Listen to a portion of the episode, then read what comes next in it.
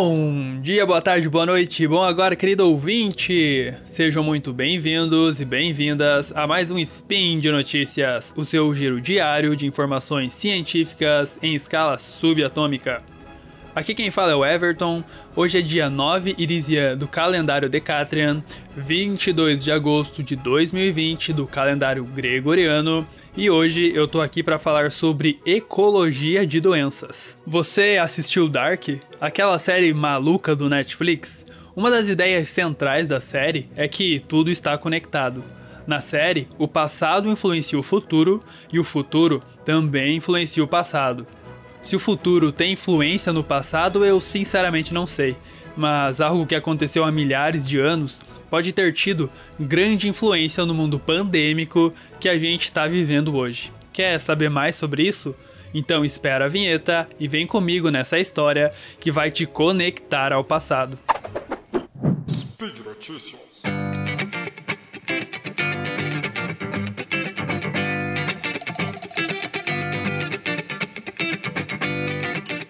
Há cerca de 130 mil anos, os grandes mamíferos do nosso planeta começaram a desaparecer. Dentre esses bichos que desapareceram, a gente pode citar figuraças, como o mamute, o alce irlandês, a preguiça gigante e o tigre dente de sabre.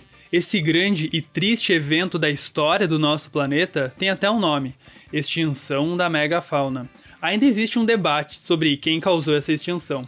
Em alguns lugares, a culpa parece ter sido toda dos seres humanos, que iam destruindo tudo que vinham pela frente. Já em outros lugares, parece que as alterações climáticas que vinham ocorrendo na época é que foram as principais responsáveis. Ok, Everton, isso tudo é muito triste, tadinha da preguiça gigante dos mamutes, mas o que, que isso tem a ver com a pandemia que a gente está vivendo hoje?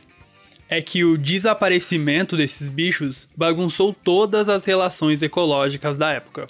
Esses animais grandões normalmente se locomoviam por enormes distâncias, carregando com eles nutrientes, sementes e algo que vem causando uma grande dor de cabeça pra gente. Os animais também carregam parasitas. O nosso mundo é dominado por parasitas. 40% de todos os seres vivos que a gente conhece são parasitas. A maior parte deles não causa nenhum mal pra gente, mas outros, em compensação, como o novo coronavírus, são muito perigosos. Mais ou menos 60% das doenças infecciosas humanas que surgiram nos últimos 80 anos vieram dos animais. Um artigo publicado na conceituada revista Ecography em março desse ano procurou responder como a extinção da megafauna afetou a vida dos parasitas que viviam nos bichos que foram extintos. O resultado do estudo foi até meio óbvio. Com a extinção da megafauna, a movimentação dos parasitas diminuiu bastante, porque as caronas que eles usavam para se, se locomover de um lugar para o outro tinham simplesmente desaparecido do mapa. Mas as implicações disso são pouco menos óbvias e muito interessantes. Você pode até pensar: ah, se os hospedeiros desses parasitas desapareceram, então os parasitas desses bichos também desapareceram, certo? É, nananina não. Não é à toa que o parasitismo é uma das estratégias de vida de maior sucesso do nosso planeta. Os parasitas são particularmente muito bons em se adaptar a novas mudanças.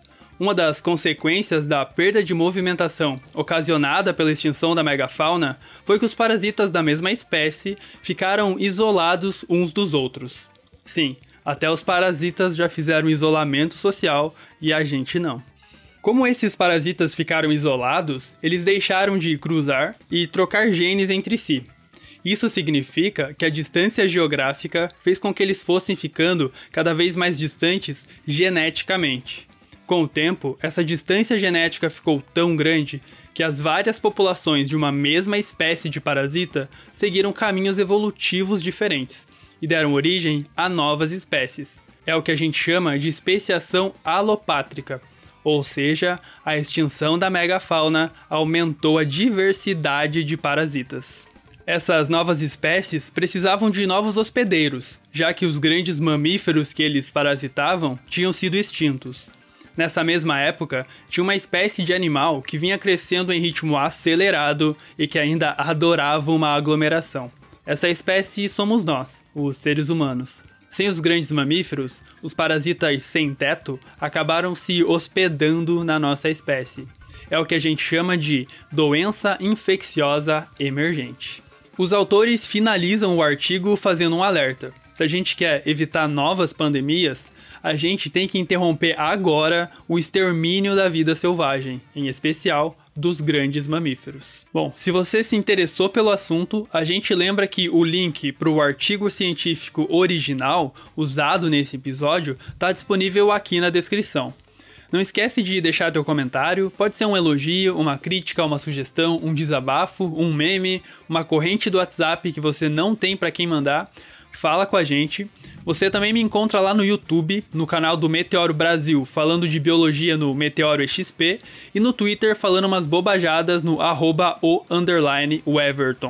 Também é importante lembrar que esse maravilhoso podcast só é possível acontecer por conta do seu apoio no patronato do SciCast, tanto no Patreon quanto no Padrim.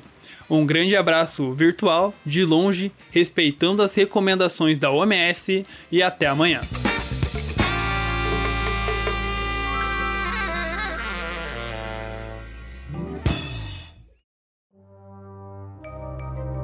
Este programa foi produzido por Mentes Deviantes. deviante.com.br.